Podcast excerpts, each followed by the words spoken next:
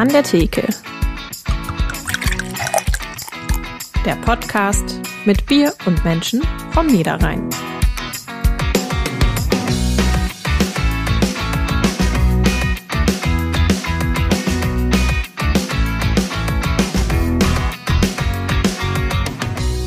Wieso trinkt jemand erst gar kein Bier, kauft sich dann plötzlich eine Brauanlage und kündigt dafür sogar den Job?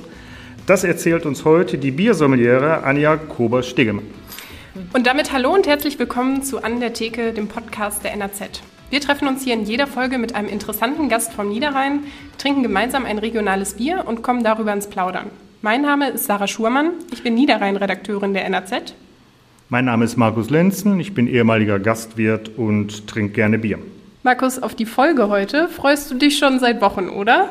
Ja, ich meine, äh, heute lerne ich sogar noch was. Eigentlich bin ich hier derjenige, der ein bisschen was über Bier erzählen soll. Aber wenn wir schon mal eine richtige Biersommelier da haben, äh, dann möchte ich auch was mitnehmen. Ja, ich bin auch ganz gespannt und freue mich sehr, Frau Kober-Stegemann, dass Sie heute bei uns zu Gast sind. Hallo. Hm, hallo, ja, danke, dass ich dabei sein darf. Äh, wir machen zum Anfang kleine Lockerungsübungen, ein Assoziationsspiel. Wir schmeißen Ihnen äh, ein Substantiv an den Kopf und Sie sagen kurz und bündig, völlig intuitiv, nicht nachdenken, was Ihnen dazu einfällt, ja? Okay, ich ja. Try my very best. Das vor den Bieren, meine Güte. Okay. ja, ja, ja, ja, ja. Du fängst an. Ich fange an. Ach so. Urlaub. Entspannung. Reinheitsgebot. Schwierig. Wein. Immer wieder lecker. Lieblingsessen. Spare Ribs. Kater. Nie. Musik? Linkin Park. Haustier? Kleine Häschen und große Häschen. Sauerbier. Hervorragender Stil. So, damit haben wir jetzt einen schönen Einstieg zu unserem Hauptthema, nämlich heute Abend dem Bier.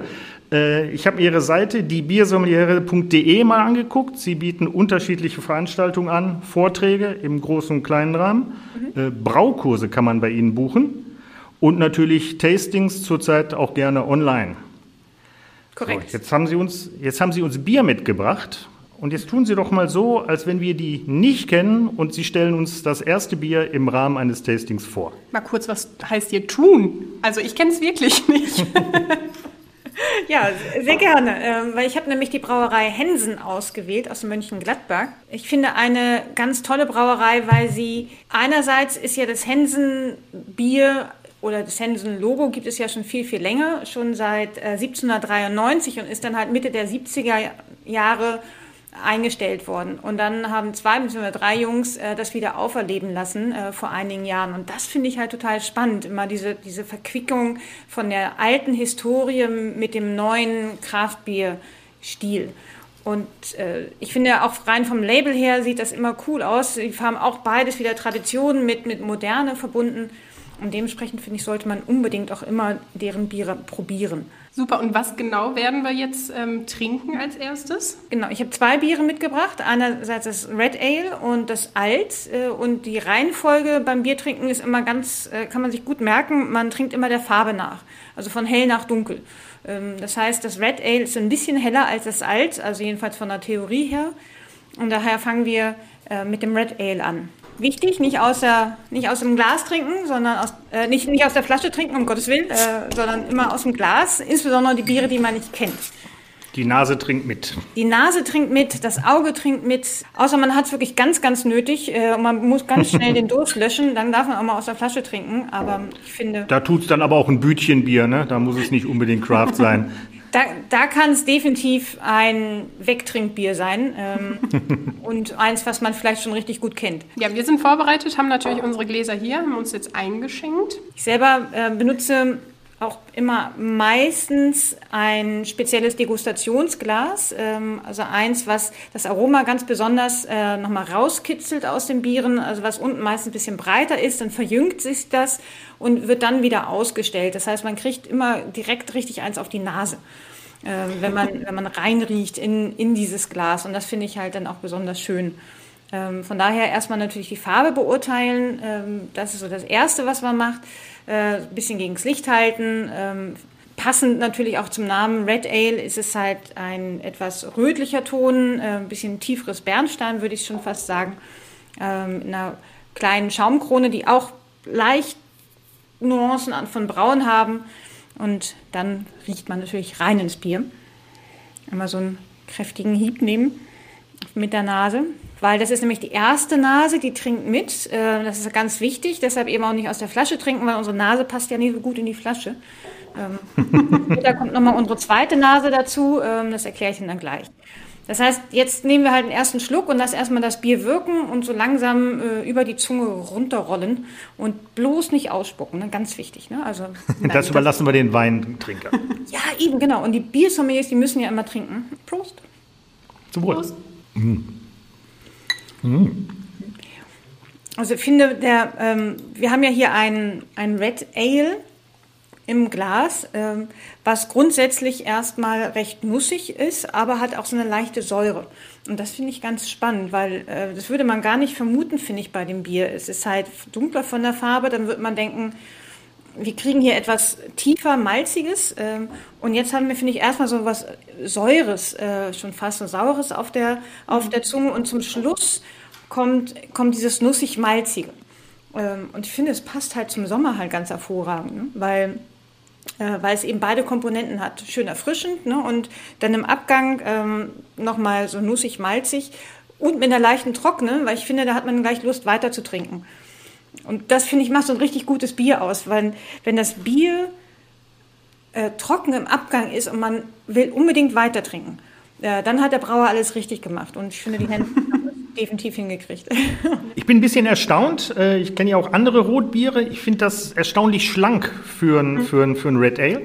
Äh, also man erwartet von einem Red Ale eigentlich etwas, etwas mehr Malzkörper, als das jetzt hier mitbringt. Das, die etwas hellere Farbe, als man so von anderen Reds gewöhnt ist, äh, deutet es schon an. Ähm, aber die leichte Säure dabei, und da gebe ich Ihnen völlig, Ihnen, äh, völlig recht, macht zu einem schönen Sommerbier. Also das geht auch wunderbar im Biergarten, denke ich, durch diesen säuerlich leicht erfrischenden Abgang. Wunderbar. Mhm.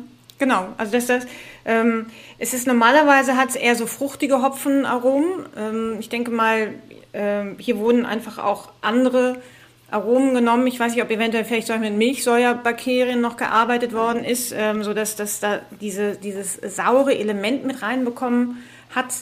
Das könnte sein. Äh, und mit 5%, äh, ich finde, diese 5% merkt man jetzt beim Trinken gar nicht so. Ne? Ich finde, bei solchen Bieren muss man immer aufpassen. Die, die schubsen einen später immer vom Stuhl. Besonders wenn man so früh anfängt wie wir heute. da müssen wir aufpassen. Genau, das ist ja eigentlich ein Frühshoppen. Wir machen ja gerade ein Frühshoppen, also von daher passt genau. das. Stimmt. Das, ist das, ein Früh, das, das ist ein schönes Frühschoppenbier. Also das ist eine ja. schöne Vorbereitung gleich beim Mittagessen zu Hause. Sehr gut.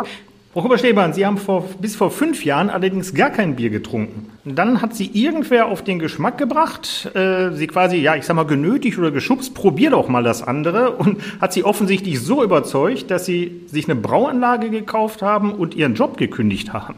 Genau. Äh, ist etwas äh, radikal. Äh, also ich finde, wenn, wenn Sie es so erzählen, hört sich ein bisschen radikal an. Also ich habe es selber nicht so empfunden, logischerweise weil da steckt ja immer noch eine Reise dahinter. Ähm, ich hatte relativ lange in großen Konzernen gearbeitet und wusste zu einem bestimmten Zeitpunkt, ich möchte mal was ganz anderes machen. Ne? Es war halt auch nicht, ich wollte nicht im anderen Konzern arbeiten, also nur das, äh, die Farbe austauschen des Konzerns und, und das Label und das Logo, sondern ich wollte was ganz anderes machen. Das war also für mich klar und ich wollte etwas machen, wo meine Passion hängt. Und da, mit, mit diesem Gedanken bin ich halt äh, auf die Suche gegangen. Und und dann kam das Bier daher und rief, hallo, trink mich. Und das fand ich äh, so spannend, weil ich hatte bis zu dem Zeitpunkt gar nicht, ist die Kraftbier-Szene komplett an mir vorbeigegangen. Äh, also ich kannte das Wort noch nicht mal. Äh, das heißt, ich habe dann gegoogelt und dachte mir, wow, was ist denn da alles los? Ne? Boah, unheimlich viel. Und ich komme ja aus dem Marketing und äh, da war sofort mein Marketingherz äh, ist dann aufgegangen und dachte mir, wow, da passiert so viel und so viel Dynamik im Markt und in Deutschland und in England und in, in Belgien und in, oh, wow, ich muss mehr wissen. Und dann, und da war so richtig schon mal dieses Feuer äh, entfacht. Und da ich das ja nun wirklich gar keine Ahnung hatte, was mich da erwartet, ähm, und habe ich halt mir eine Liste ausgedruckt von Kraftbieren und bin zu meinem lokalen Händler gegangen und stand halt dann neben dem Kraftbierregal und habe natürlich dann diese Biere gesucht. Und witzigerweise war es direkt neben dem Prosecco-Regal. Ich habe es noch nie. Ne? Also da, ich bin halt immer nur maximal einen Meter weiter rechts hängen geblieben. und, dann, und dann stand ich mit dieser Liste an diesem Regal und dachte mir so, jetzt kaufe ich ein. Und es war natürlich nichts davon im Regal, was bei mir auf dem Zettel stand. Und dann dachte ich, egal, dann kaufe ich gleich mal alles. Also ich habe von jeder Sorte was gekauft, äh, weil ich hatte ja gar keine Ahnung gehabt, äh, was jetzt die Stiele anging. Habe das nach Hause geschleppt. Mein Mann sich gefreut, ähm, weil ich gesagt habe, wir müssen jetzt Bier trinken. Hm, und bin da quasi dann äh, systematisch durchgegangen, also komplett kreuzquer. Ich hatte ja auch keine Ahnung, welche Reihenfolge ich trinken musste. Und so bin ich zum Bier gekommen, ne? weil es waren ein paar unfassbar leckere Sorten dabei, ein paar sehr schräge. Einmal habe ich sogar nachgelesen, weil ich mir dachte, das riecht sauer, das riecht nach Milch, das kann nicht sein. Boah, das muss schlecht sein. Das war aber eine Gös, eine belgische. Äh, und also das war zu viel für mich für einen Anfänger. für die Nichtfachleute, eine Gös ist das, was wir vorhin bei der Assoziation zum Schluss hatten. Das ist quasi so ein klassisches Sauerbier definitiv ein definitiv saures Bier, Milchsäure vergoren, äh, mit einer Spontanvergärung, also all das, was man so als Anfänger wahrscheinlich geschmacklich erstmal gar nicht klarkommt. Ne? Das biete ich auch in meinen Tastings selten an, weil ich finde, das ist dann schon wirklich eine Herausforderung. Also wenn ja. Fortgeschrittene sind, die vielleicht auch Belgien-Liebhaber sind, äh, dann nehme ich das mal mit rein. Aber ich finde, ansonsten ist das wirklich schon erstmal eine Herausforderung. Muss ich, finde ich, immer so ein bisschen eintrinken. Aber Frau Kubasch-Ingmann, beim Biertrinken ist es ja dann nicht geblieben. Sie haben dann ähm, auch Bier brauen wollen. Wie hat denn so Ihr allererstes Bier geschmeckt? Äh, also das aller, allererste Bier habe ich im Endeffekt eine Braumischung genommen, die mein Mann geschenkt bekommen hatte, schon äh, weiß ich, ein oder zwei Jahre vorher, die stand bei uns immer noch im Keller. Und die habe ich dann genommen. Das war eigentlich nur zusammenmischen. Ne? Also wie so Instant-Suppe. Ähm, aber, aber das Bier wurde dann eben vergoren. Ähm, und ich denke mal, ich habe alles richtig gemacht. Es waren dann keine Fehlaromen drin nach meinem heutigen Kenntnisstand. Und es war lecker. Ich, aber ich weiß gar nicht mal, was es war. Ich glaube, es war ein, auch so, sollte so ein Pale Ale sein oder irgendwas dazwischen. Aber es war eher so Instant-Suppe. Und äh, als ich mich dann entschieden habe, die Brauanlage zu kaufen, war, war es halt so, dass ich ja mit Freunden dann, als ich eben auf den Biergeschmack gekommen bin und gesehen habe, ist so viel los äh, im, in der Bierwelt und da ist so viel Potenzial, insbesondere auch in Deutschland, weil da einfach noch nicht, äh, es sind zwar etliche Kraftbiermarken schon unterwegs, aber in der Gegend äh, jetzt hier ähm, dann Bonn, Köln, Bergisches Land und höher waren, war noch nicht so viel los. Und da ist unheimlich viel Potenzial. Und das habe ich halt natürlich gesehen mit äh, Freunden zusammen. Und deshalb haben wir halt mit dem Bierbrauen angefangen.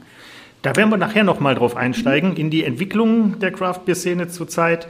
Ähm, aber Sie sagten, also Sie haben quasi mit einem Instant-Produkt angefangen, dann die, äh, dann die erste kleine Brauanlage mit Freunden in Betrieb genommen. Ähm, Worauf haben Sie geachtet bei der ersten Brauanlage? Ich meine, das ist ja eine Entscheidung. Die hängt natürlich einmal am Geldbeutel. Da gibt es ja also nach oben ist die Grenze quasi offen.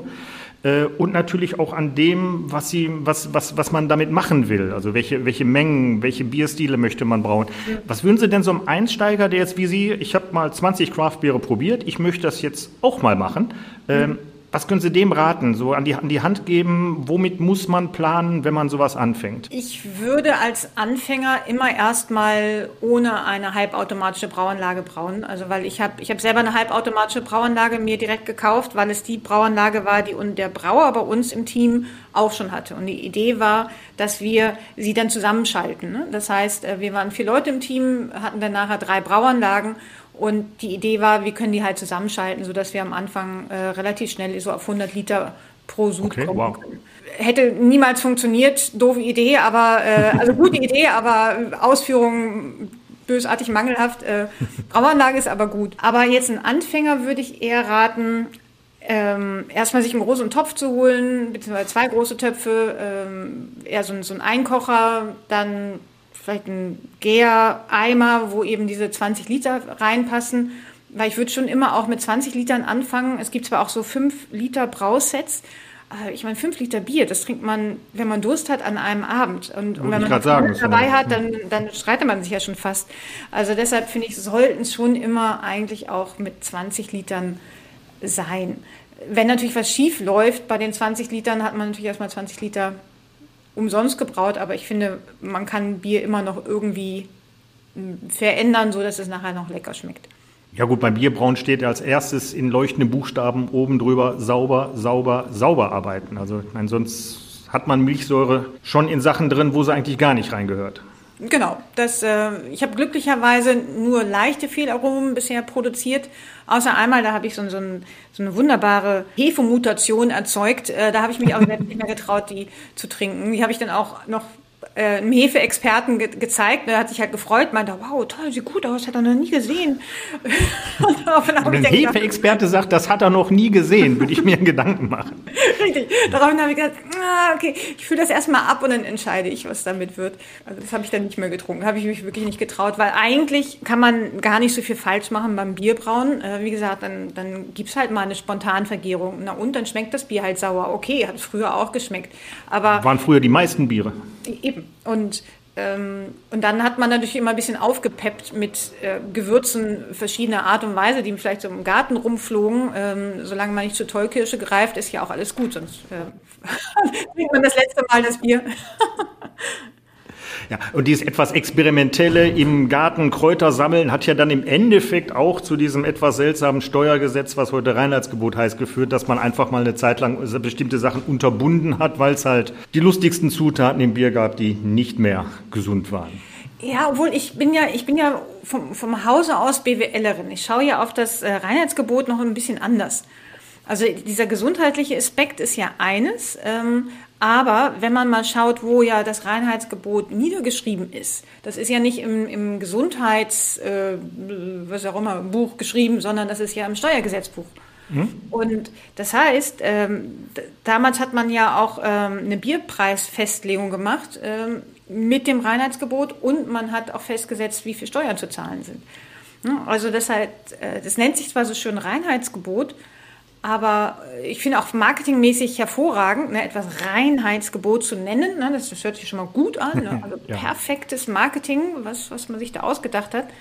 Aber es ist natürlich schwierig, wenn etwas dann eher im Steuergesetzbuch zu finden ist äh, und mit ganz viel Geld zu tun hat. Sie haben dann irgendwann gesagt, okay, Bier brauen schön und gut, aber jetzt möchte ich mich noch zu Biersommelier ausbilden lassen.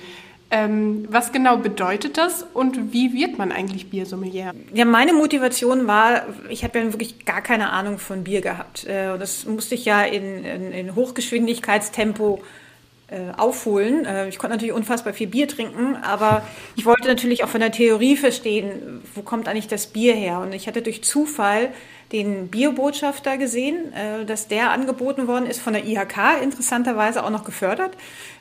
Und habe da während, während der Ausbildung eben auch festgestellt, dass es so etwas gibt wie ein Biersommelier. Und dann hat, und ich fand das so spannend, ne? diese, diese verschiedenen Bierstile und die Fehlgeschmäcker und, und was dazu alles erzählt worden ist, dass ich gesagt habe, das muss ich unbedingt wissen. Ne? Diese, äh, ich muss das besser verstehen. Und dadurch, dass ich schon Bier braute und äh, die verschiedenen Sude und, und Bierrezepte durchtestete, weil wir wollten damals eben im Team eine gemeinsame Biermarke gründen, hat, haben, war ich ja permanent äh, mit diesem Thema schon beschäftigt und da fehlte mir einfach auch noch ein bisschen die theoretische Grundlage. Und mhm. deshalb habe ich mich halt entschieden, den Biersommelier zu machen. Das ist aber im Prinzip kann das jeder werden, Biersommelier. Also wenn man sich dafür entscheidet, kann man sich anmelden. Das ist ein Lehrgang, glaube ich, einfach. Ne? Man sollte schon ein bisschen was über Bier wissen, weil äh, ich hatte, meine Sorge war, weil ich war da ja wirklich ein totaler Blindfisch, äh, wie ich mich reingesetzt habe. Ähm, aber ich hatte schon doch einiges gelesen eben über Bier. Und witzigerweise, was ich halt spannend fand, äh, da waren viele Menschen eben ähm, Brauereizugehörige, äh, Menschen, die schon seit Ewigkeiten auch in der, in der Szene unterwegs waren. Aber die wussten gar nicht so viel mehr über Bier als ich. Weil natürlich, wenn man in einer Brauerei groß wird, weiß man meistens eben, über die, das eigene Produkt Bescheid. Äh, eventuell, wenn man dann im Vertrieb unterwegs ist, äh, weiß man halt die Konditionen etc. Wenn es große Brauerei sind, dann halt auch was noch eben, was die Mindestabnahmen sind. Aber das eigentliche Produkt Bier äh, kannten die wenigsten eigentlich. Und das fand ich total spannend. Äh, also da war ich auch immer beruhigt, äh, dass ich da nicht so völlig äh, weit weg war. Aber im Endeffekt kann das jeder machen. Ist aber auch anstrengend. Man trinkt natürlich auch Bier, logischerweise. Ähm, man darf Fehlaromen probieren. Sowas wie, Muss man, glaube ich, sogar in der Abschlussprüfung erkennen, wenn ich das richtig Genau, lecker ne? Katzenpipi ne? morgens um neun, ja. ich sag's Ihnen. Oh Gott. furchtbar. Oder Pferdedecke, mh, mm, äh, Kohl, oh, ganz übel. Ne? Also äh, aber Sie haben es gerade angesprochen. Also in dem Seminar ist natürlich auch die ein oder andere Verkostung, äh, auch mit, äh, mit Food Pairing etc. Ähm, wie oft ist man denn während des Seminars belümmelt? Also äh, ich, ich, mag ja dieses Belümmeltsein selber gar nicht. Ne? Deshalb, äh, also das, das mochte ich noch nie. Das mochte ich schon nicht, äh, als ich in, in, meinen ganz wilden Zeiten war. Mm, ich war nur einmal wirklich äh, richtig belümmelt, äh, weil, weil da hatten wir so äh, haben wir Food Pairing gemacht und mhm. muss man auch noch so viel essen dabei. Das heißt, äh, wir hatten dann halt Käse und, und verschiedene Schokoladen und, und Schinken und Wurstsachen und ach was ich was alles. Und dann hat man ähm, einen Schluck Bier genommen und das eben mit dem, mit, der, mit dem Käse probiert. Passte aber nicht. Ne? Und man dachte, oh, geht gar nicht. Ne? Musste man das nächste Stück Käse, muss man wieder einen Schluck Bier trinken. Also das heißt, man hat bis man das äh, rausgefunden hat und sich da selber so durchgearbeitet hat, äh, war das unfassbar viel Bier und natürlich unfassbar viel zu essen. Äh, ich habe das Gefühl gehabt, ich war drei Tage lang äh, gefüllt mit, mit allem. War, ich fand es richtig anstrengend. Also ich Wo man jetzt sagen sollte, wenn dabei gegessen wird, kommt es gar nicht so schnell dazu. Aber Hätte klar, in, den, in, der, in, de, in der Abfolge, Sie probieren zehn Käse mit zehn Schluck Bier, zu, also das irgendwann, irgendwann läppert sich zusammen. Und zum Schluss dann noch schön Imperial Stout mit Schokolade. Da genau. wird der Gang ins Bett dann schon holprig, ja. Genau, die, die hochprozentigen waren natürlich auch dabei, ne? Äh, wie so ein Bock oder Doppelbock, äh, weil die natürlich auch super schön eben mit zum Beispiel Schokolade oder so dunklen Fleisch halt sind oder, oder einem tiefen Bergkäse oder sowas. Ne? Dann ist das natürlich ganz hervorragend, aber es war echt anstrengend. Ich finde es immer noch anstrengend. Also wenn ich, ich hatte neulich mal ein anstrengenden Sonntag, da bin ich mit einer lokalen Schokolatier, habe ich mich hingesetzt in ihrem süßen kleinen Laden. Ähm, sie hatte die ganze Schokolade aufgebaut und ich hatte meine Biere mit. Und dann haben wir uns durchprobiert.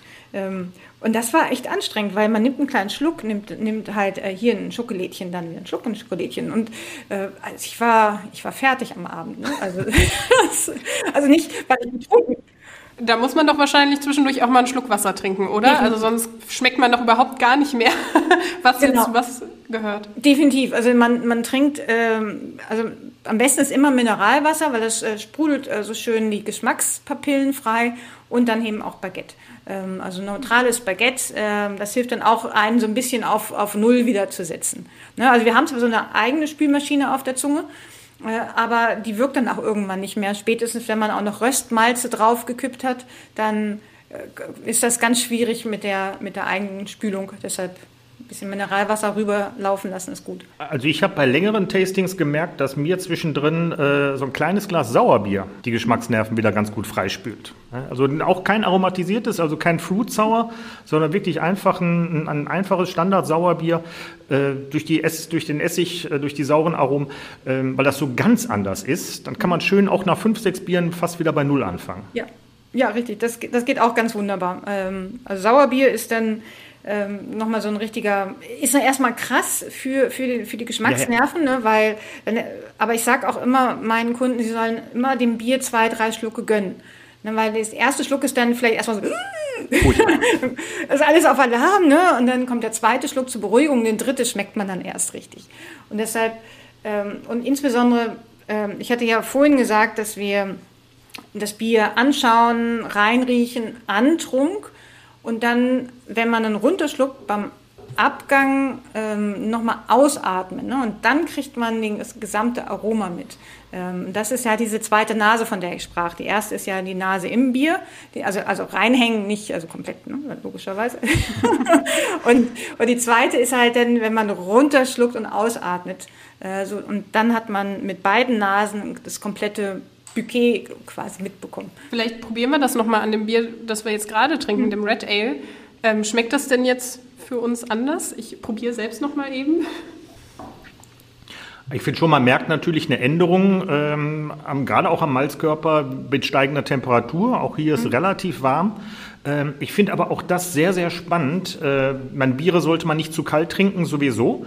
Aber äh, auch Bier, was eher kalt getrunken wird und dann mal draußen steht, wie sich so alle fünf Minuten der Geschmack entwickelt mit steigender Temperatur, kann unglaublich spannend sein. Bei vielen Bieren hat man manchmal, dass man hinterher ein ganz anderes Bier hat als am Anfang. Also ich finde, jedes Bier hat einmal sein Glas und jedes Bier hat seine richtige Temperatur. Und ähm, das ist jetzt ein Bier, äh, so ein Red Ale, äh, das kann man auch ein bisschen wärmer trinken, also nicht direkt aus dem Kühlschrank. Ähm, so, weiß ich nicht, 10, 11 Grad ähm, ist das eigentlich eine, eine gute Temperatur.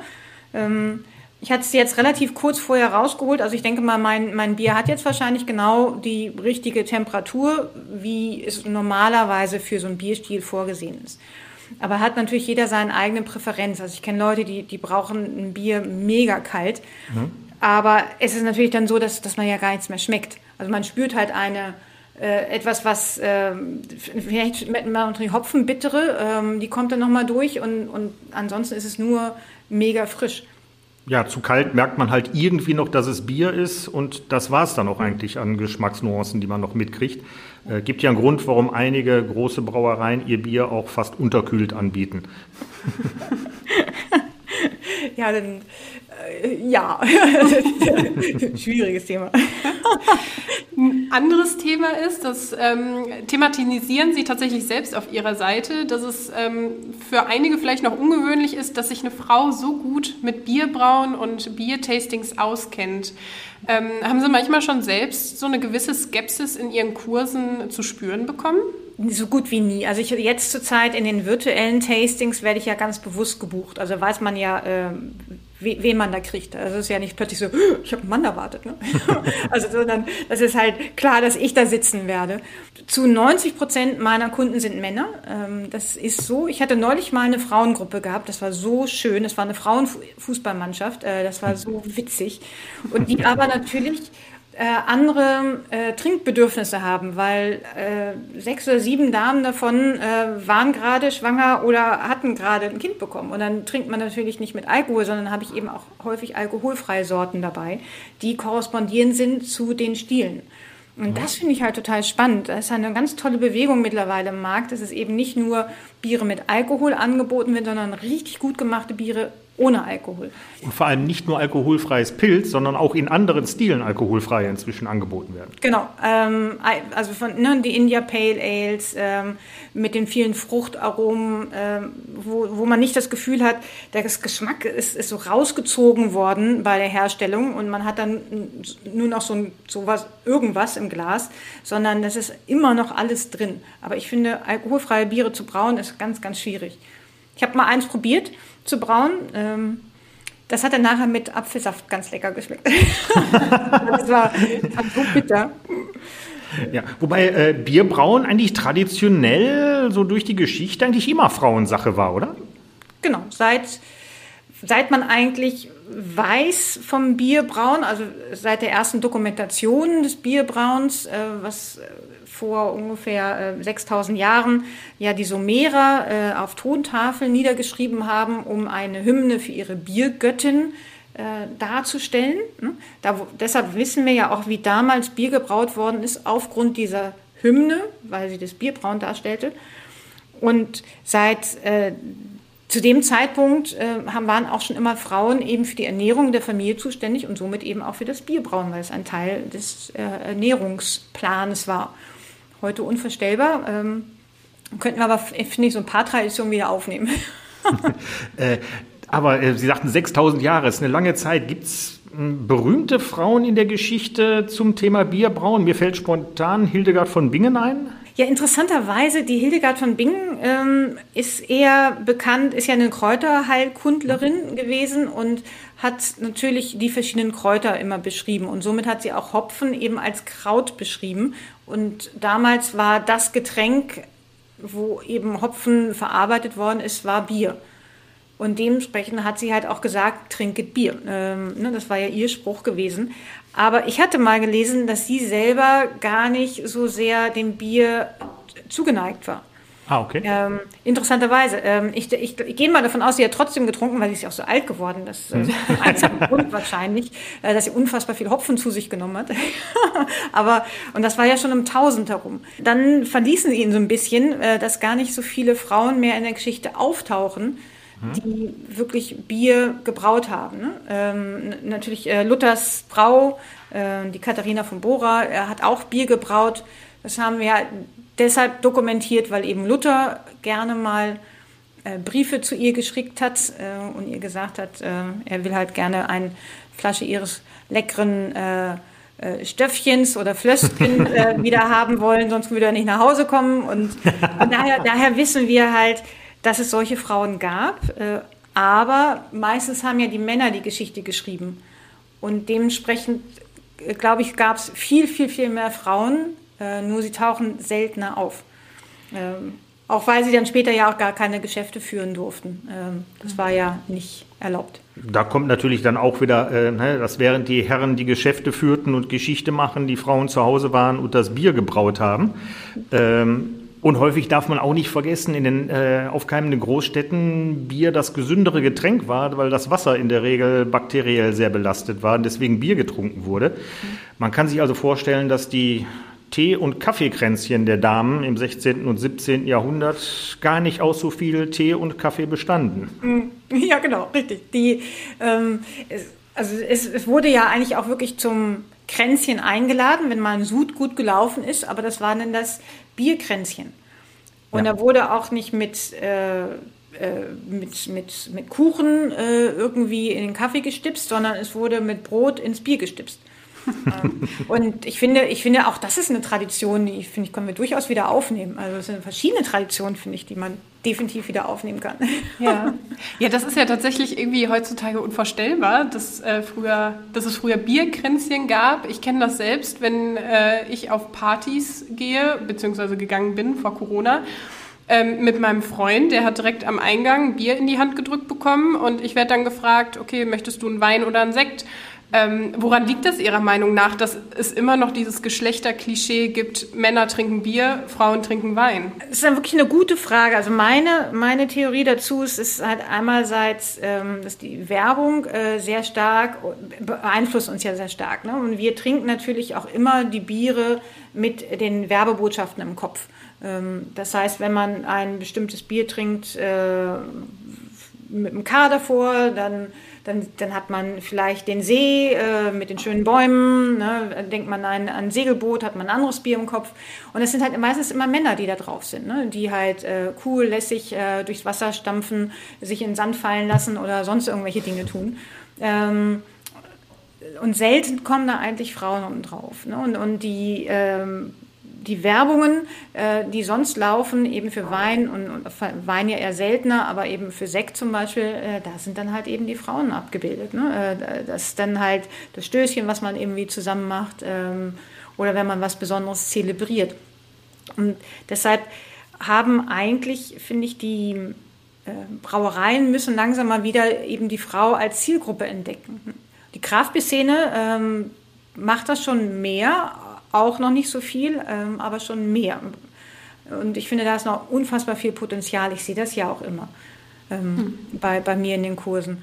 Aber ich sehe halt auch, dass die, diejenigen ähm, oder die Teilnehmer, die dann mal sagen, äh, oh, ich möchte nur wenig trinken oder ich fahre, das sind eigentlich immer die Frauen. Ich habe bisher noch nie andersrum gehabt, dass äh, jemand bei mir war, äh, wo der Mann gefahren ist und die Frau hat getrunken. Gab's nicht. Verrückt. Müsste ich auch drüber, müsste ich jetzt, muss ich, muss ich sagen, müsste ich auch drüber nachdenken, ja. Aber äh, es sind ja auch, ist ja auch kein Einzelfall mehr, dass eine Frau in der Craft Beer Szene tatsächlich in Anberlo, da ist eine Braumeisterin mit zugange, äh, gibt es diverse Frauen, die da auch inzwischen hervortreten und zwar nicht nur als Konsument, sondern auch aktiv als, als Brauerin. Witzigerweise, es gibt aber nicht sehr viele Brauerinnen, wo es wirklich nur äh, äh, Frauen am Werk sind. Ne? Also meistens sind sie dann in Kombination, wo sie mit einem Partner zusammen ja. oder Freunden zusammen was gegründet haben. Ähm, es gibt zum Beispiel die Schneeeule in Berlin. Ähm, da ist äh, nur eine Frau, ähm, die halt äh, mhm. auch noch einen speziellen Bierspiegel, nämlich Berliner Weiße, braut. Ne? Die macht nur Berliner Weiße Stiele. Ne? Ganz ungewöhnlich. Und das gibt es extrem selten. Ähm, also zumindest in Deutschland. Ähm, in anderen Ländern ist es schon ein bisschen anders. Ne? Es geht zum Beispiel die Pink Boot Society. Ähm, das sind, äh, ist ein Zusammenschluss eben von Frauen, die, die halt Bier brauen ne? und sich dann halt miteinander austauschen. Es gibt also noch ein bisschen was zu tun. Äh, über Craft Beer würde ich gerne gleich noch ein bisschen mehr reden. Äh, mach mal ganz kurz einen Cut, weil wir haben das Altbier im Kühlschrank stehen. Hier ist echt unglaublich warm und das darf ja ruhig ein bisschen untertemperaturig sein. Mhm. Äh, und machen dann weiter, ja? So, dann machen so. wir mal weiter mit dem zweiten Bier, das da wäre. genau. Frau Kovac-Leber, Ihr Part. Mhm.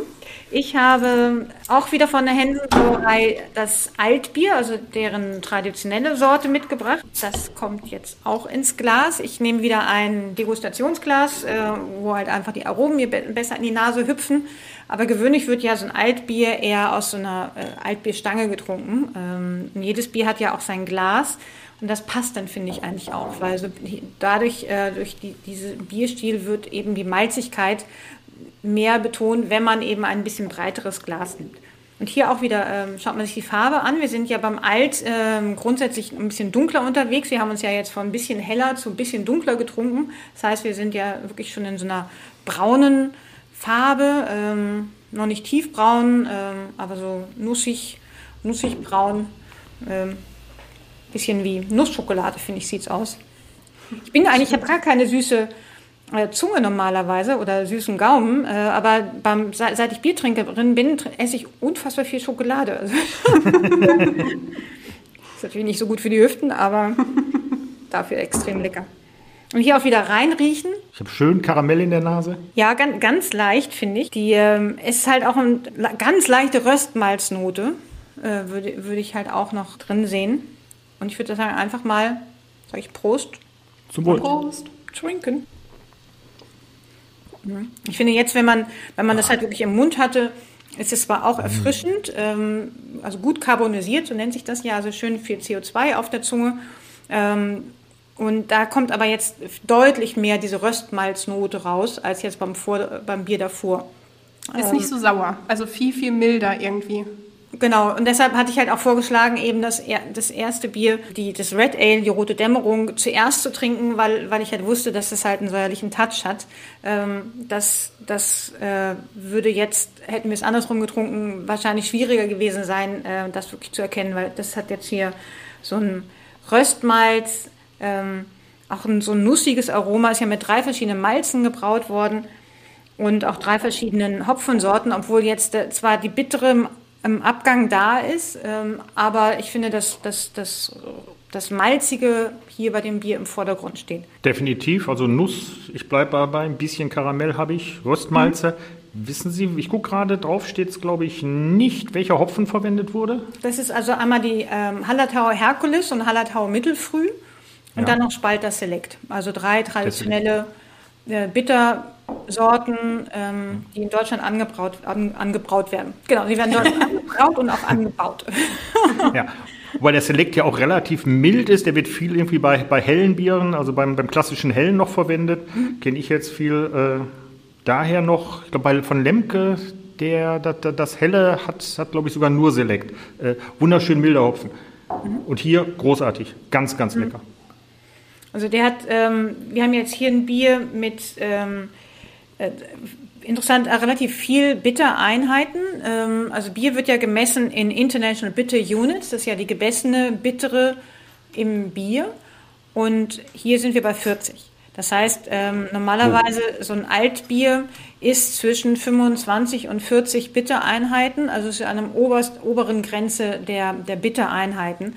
Aber da muss man natürlich immer noch den, den Körper, also wie viel Malz und welche Malzsorten wurden genommen und können halt diese Bittere wieder aufheben. Ne? Das heißt, man kann halt auch Biere trinken, die haben dann vielleicht 60 oder 70 Bittereinheiten, was schon richtig knackig ist. Wenn man da viel Malz genutzt hat, dann wird man es gar nicht so schmecken. Wenn man wenig Malz nimmt und hat dann so 70 Bittereinheiten, da, da zuckten aber schon die Geschmacksnerven zusammen, weil das dann so richtig rubbelt, das finde ich über die Geschmacksnerven rüber. Als Größenordnung zum, zum äh, Klassifizieren mal für die Leute, die hier zuhören und nicht ganz so im Thema sind, um damit ihr mal eine Vorstellung habt. Also so ein Standardpilz hat so 30 bis maximal 35 IBUs. Äh, das heißt, wenn ihr euch vorstellt, doppelt so viel Bitterheit, da muss ordentlich Malzkörper dagegen, ansonsten ne, ziehen sich die Backen zusammen. Ich hatte, neulich, ich hatte vor einer Weile mal ein Bier ähm, getrunken, das hatte 100 IBUs. Oh. Ähm, das war schon richtig knackig. Äh, und vom Namen her war das halt auch so, äh, fand ich genauso wahrscheinlich, wie der Brauer gedacht hat, wie er sein eigenes Bier probiert hat. Das nannte nämlich Holy Shit Ale. So, weil man hat getrunken und dachte so, wow, holy, holy shit. ja, das war so intensiv. Ne? Äh, so nach zwei, drei Schluck ging's, ne? aber ich habe echt am Anfang gedacht, boah, meine Güte. Hm. Jetzt haben wir so viel über Craft Beer gesprochen. Ähm, Sie haben selbst am Anfang gesagt, Sie hatten vorher noch nie von Craft, Craft Beer, von dem Begriff gehört. Ähm, wie würden Sie es denn heute definieren? Ab wann ist ein Bier ein Craft Beer? Oh, sehr also schwierig. Also in Deutschland, witzigerweise, wir haben ja in Deutschland Definitionen rauf und runter für alles. Ähm, aber für Kraftbier haben wir keine Definition. Und wenn wir mal nach Amerika schauen, äh, weil dort ist ja die Kraftbierbewegung entstanden, gibt es eben eine, eine dort festgesetzte Definition, äh, die da heißt, dass eben die Jahresproduktion kleiner als äh, 6 Millionen Barrels sein muss. Das heißt also äh, ungefähr 10 Millionen Hektoliter. Das ist hier, heute, hier bei uns eine mittelständische Brauerei. Da würden schon mal ganz viele Brauereien bei uns mit dazu fallen. Dann ist es so, dass 25 Prozent, äh, nicht mehr als 25 Prozent dürfen ähm, äh, außerhalb gehalten werden. Das heißt, die Brauer selber müssen auch die Eigentümer sein. Haben wir, wenn wir alleine äh, in der Bierstadt Bamberg umschauen, würden alle dazuzählen. Und dann ist es so, es muss traditionell ohne Mais oder Reis gebraut werden.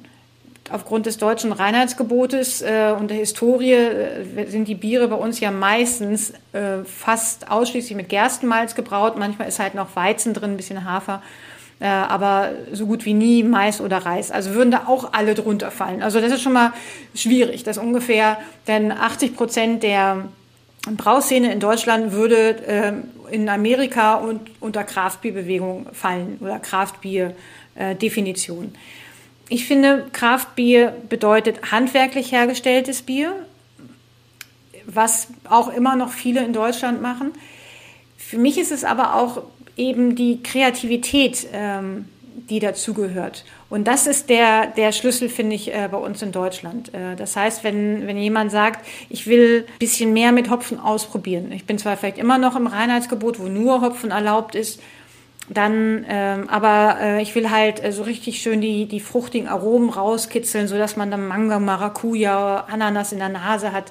Das würde ich dann als Kraftbier bezeichnen so, wenn, wenn man anfängt, ähm, die, die Zutaten anders zu interpretieren und zu nutzen, als es vielleicht traditionell der Fall ist. Und dann, das ist für mich so die, der, der Übergang.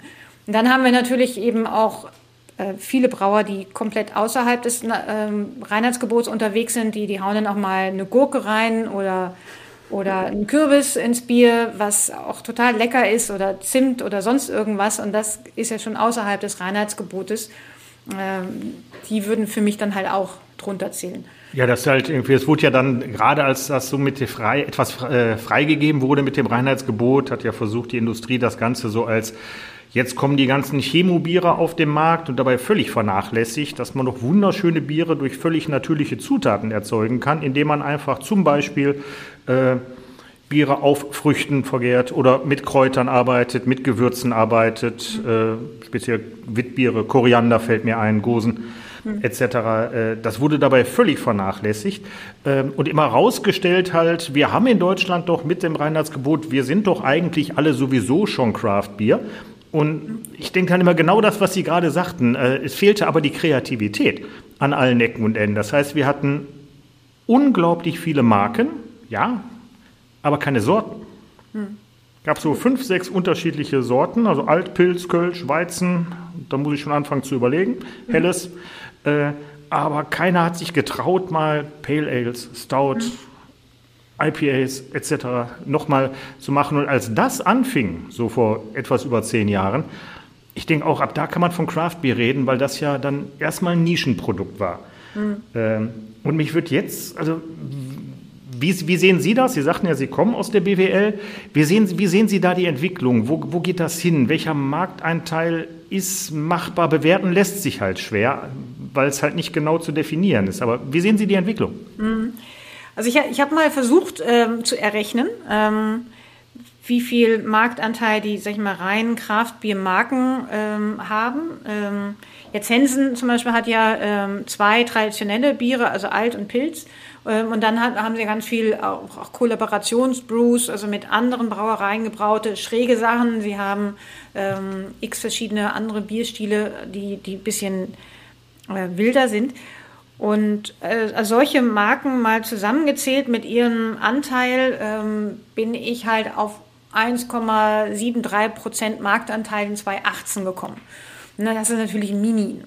Ähm, ja. Ich denke mal, wir haben so ein, so ein bisschen gewachsen, äh, auch insbesondere in der, äh, jetzt in dieser schwierigen Zeit, wo wir sind, äh, wo halt natürlich ähm, die Fassbiere äh, in den Gastronomien nicht mehr ausgeschenkt werden konnten ist natürlich der Markt an den ähm, großen Marken, der Marktanteil an den großen Marken zurückgegangen, weil, weil viele einfach auch die Gastronomie natürlich haben als einen sehr großen Absatzkanal. Und dadurch äh, haben mehr Leute Flaschenbiere oder Dosenbiere gekauft, die äh, von Kraftbiermarken waren. Das heißt, da gab es schon ähm, noch ein, ein größerer Uptake. Das wäre ganz interessant jetzt mal äh, zu messen. Das kommt bestimmt auch noch vom Deutschen Brauerbund, wie, wie sich da eben der Markt äh, strukturell verändert hat. Aber das ist relativ äh. klein.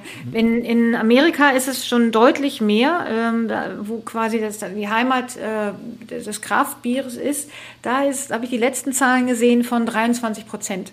Ja, ich hatte auch um die 20 Prozent im Kopf äh, und das relativ konstant. Das heißt, da scheint eine gewisse Sättigung da zu sein, aber bei 20 Prozent doch, also im Vergleich zu Deutschland, Europa auf einem gigantischen Niveau erstmal. Also, ja. Äh, also sehe ich durchaus. Äh, wie sehen Sie, weil die Gastronomie öffnet jetzt wieder? Mhm. Ähm, also wunderbar, man darf wieder im Biergarten sitzen, man darf wieder reingehen. Äh, es ist seit Jahren bekannt, wenn ich in der gehobenen Gastronomie bin, kann ich mir den Weinsommelier kommen lassen, zu sagen, was empfehlen Sie für einen Wein. Ähm, wird das jetzt auch für Bier angeboten? Also wird, wird, die, wird die bestehende Gastronomie auf den Craft-Bier-Bereich anspringen und halt auch, ich sag mal, Leuten wie Ihnen einen Job anbieten und sagen, wollen Sie nicht auch bei uns am Wochenende Bier empfehlen? Äh, es, es passiert immer mehr, aber in ganz, ganz, ganz kleinen Schritten. Ähm, ich hatte bei mir um die Ecke gab es mal eine, eine Bar, die, die hatte halt auch eben wirklich Kraftbiere äh, zum Essen empfohlen äh, mit einem Kühlschrank, wo man sich dann halt auch noch sein Lieblingsbier mitnehmen konnte. Ne? Also super, hm. dachte ich, wow, toll. Und das hat dann vor eineinhalb Jahren geschlossen, wo ich dachte, nein, das gibt's doch gar Ach. nicht. Also noch vor Corona. Das war, das war noch vor Corona, genau, äh, weil, ja. weil ähm, der Eigentümer dann eben in Köln zusammen mit Freunden ähm, was Größeres aufgebaut hat. Aber, aber schwupp war hier auf dem Dorf äh, dann wieder diese tolle Möglichkeit weg. Ähm, die, das, was jetzt zum Beispiel Hensen Brauerei macht in Mönchengladbach, die haben ja eben auch verschiedene Kraftbiere am Hahn. Ähm, das heißt, man kann sich auch ein Tasting-Brett bestellen mit vier verschiedenen Bieren. Und das hilft total, dass sich halt ein Kunde, der vielleicht sowas noch nie kannte, mal durchprobiert und denkt so, wow, das schmeckt aber lecker. Ne? Oh, das möchte ich jetzt aber immer trinken. Und es ist langsam passiert es. Aber es ist halt immer noch nicht so schnell, wie, glaube ich, ähm, jeder gehofft hat. Ja, also ich bin jetzt, bin jetzt äh, auch sehr intensiv dabei und ich denke halt, es müsste eigentlich mehr sein, bloß äh, man ist ja dann auch in einer gewissen Blase dabei.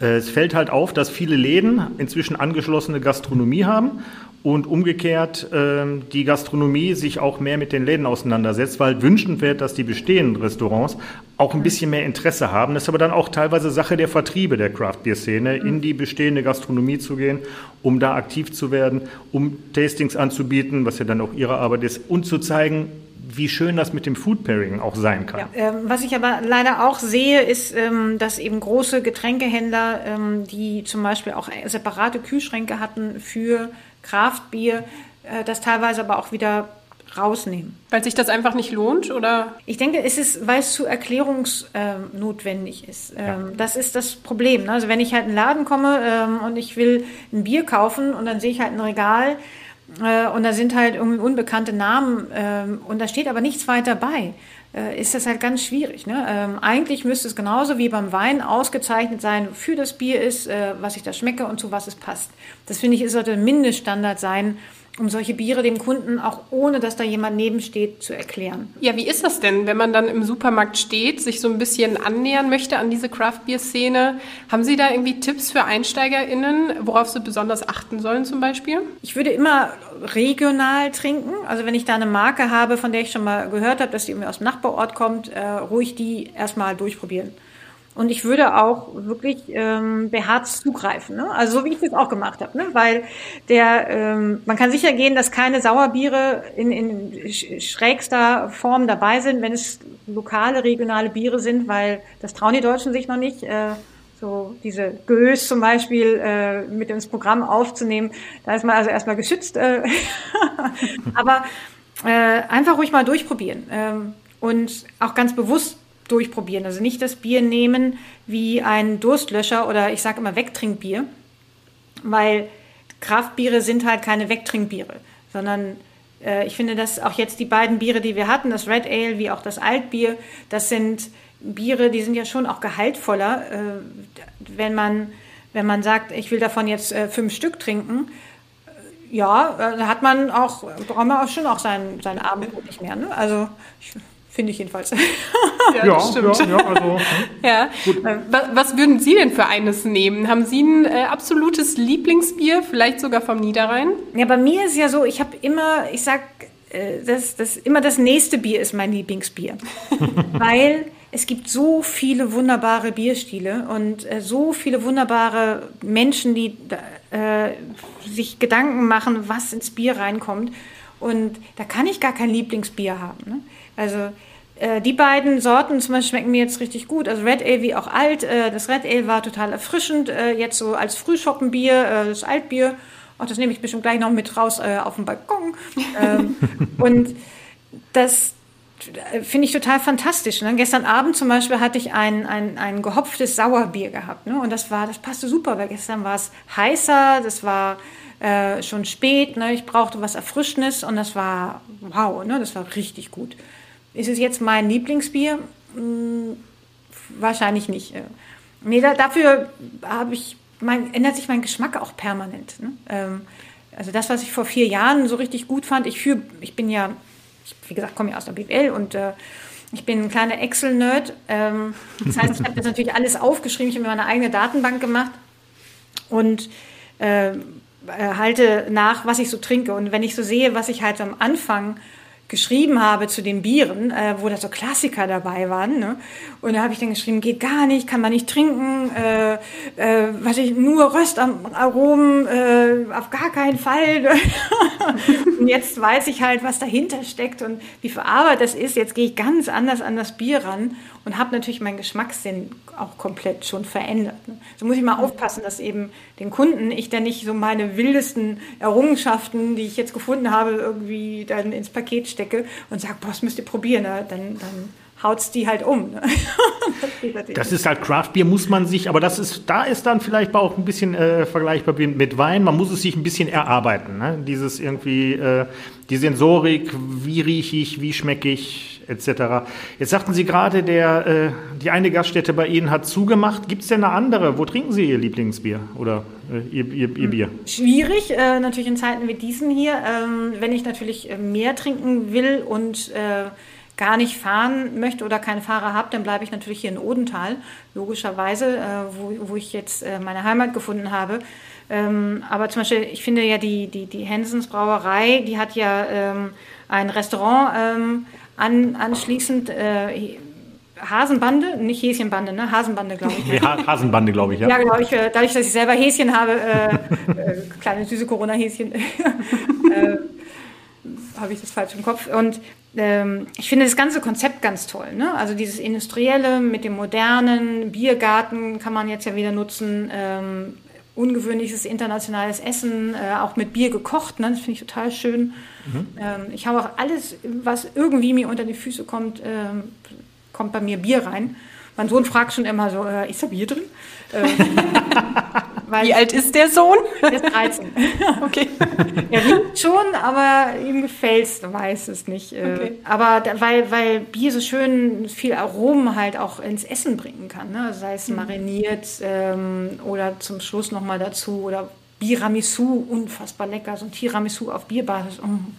Schwarz, Schwarzbier in einem vernünftigen äh, Chili. Ja. Ach, da gibt es so viele leckere Sachen. Kriegt man direkt Appetit. Hm. Das Bierdeckel-Quiz. Mit Fragen, die auf einen Bierdeckel passen. Wir kommen jetzt zu unserem Bierdeckel-Quiz. Und zwar stelle ich dabei drei Fragen, die alle so kurz sind, dass sie auf einen Bierdeckel passen. Und ihr beiden werdet ähm, darauf antworten. Ich gebe aber drei Antwortmöglichkeiten vor. Also ich kenne die Fragen nicht ich vorher. Also eben. Nur, ne, also wir schummeln nicht. Und Markus darf auch nicht auf meine Notizen ich, gucken. Ich habe oh, hab die Brille nicht auf. Ich kann es von hier aus. Ich kann sehen, dass da was steht, aber lesen kann Dann ist gut. okay, die erste Frage wird aber, glaube ich, für euch beide ganz einfach sein. Und zwar lautet die, wer hat 2019 als erste Frau die Biersommelier-Weltmeisterschaft gewonnen? Ist es A. Sophia Wenzel, B. Elisa Raus oder C. Regine Marxen? B. Die Elisa. Ja, die hat übrigens äh, mit einem Bekannten von mir zusammen den Biersommelier-Kurs gemacht, mit dem Ach. Tom, von dem ich vorhin ah, gegrüßt ah, habe. Wir haben zusammen den Kurs gemacht. Okay, ja, cool. Genau, die ist ähm, Pressesprecherin der Störtebecker Braumanufaktur, war damals 28 Jahre alt. Richtig.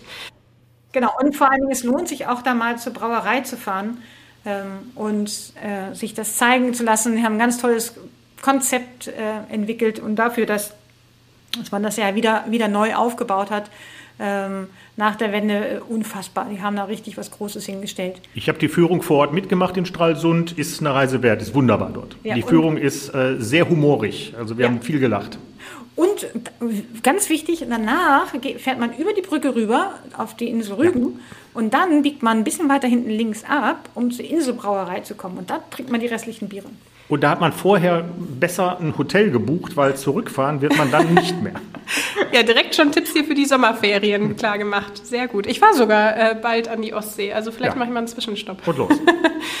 okay, zur zweiten Frage. Wie viel bezahlt man fürs teuerste Bier der Welt? Ist es A 785 Euro, B 650 Euro oder C 289 Euro?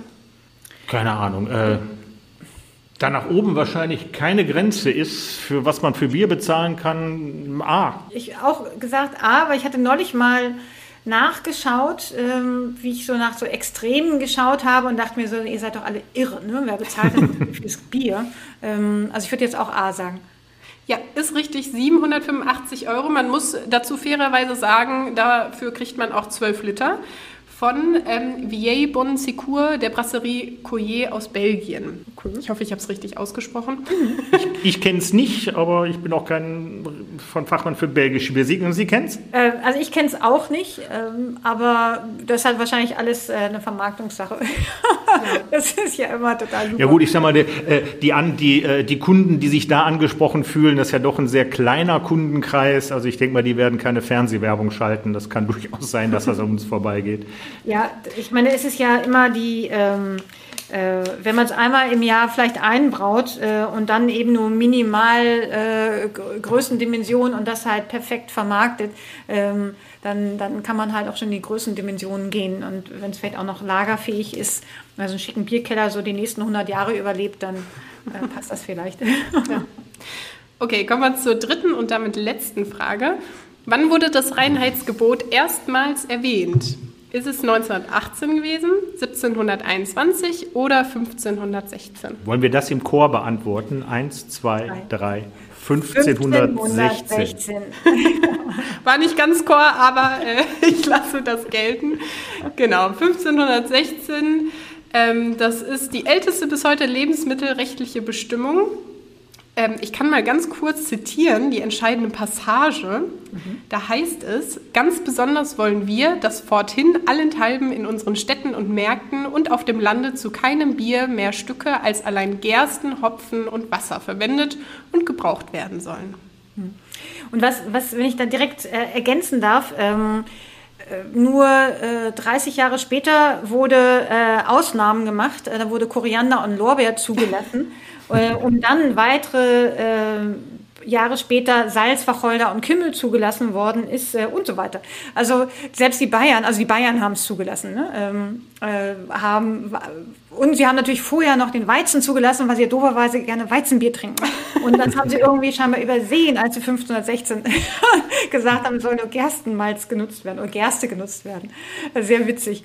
Ähm, Musste man ein bisschen nachbessern. Ja, unfassbar. Also kann man Bücher drüber lesen.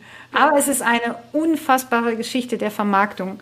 Ähm, und das finde ich ja so beeindruckend, dass Menschen weltweit das deutsche Reinheitsgebot kennen und sagen, wow, Deutschland, die Bierkultur, also Biernation schlechthin. Ähm, und das finde ich total beeindruckend. Also ähm, ich als Marketinger finde das, äh, sage ich, Respekt. Ne? Ja, Bier ist ein super spannendes Thema. Das haben wir heute wieder gemerkt. Mein Glas ist mittlerweile leer. Ähm, und damit sind wir auch schon am Ende unserer Folge angekommen. Frau Kober-Stegemann, es war sehr, sehr schön, dass Sie bei uns zu Gast waren. Vielen Dank. Und ich wünsche Ihnen jetzt noch einen schönen Tag äh, in Ihrem Garten mit dem letzten Schluck Bier. Es war mir ein Fest, Frau Kober-Stegemann. Und wie erwartet, ich habe was gelernt. Und wir hören uns in zwei Wochen wieder, wenn es heißt An der Theke mit Markus und Sarah. Tschüss. Tschüss. Tschüss. Podcast der NRZ.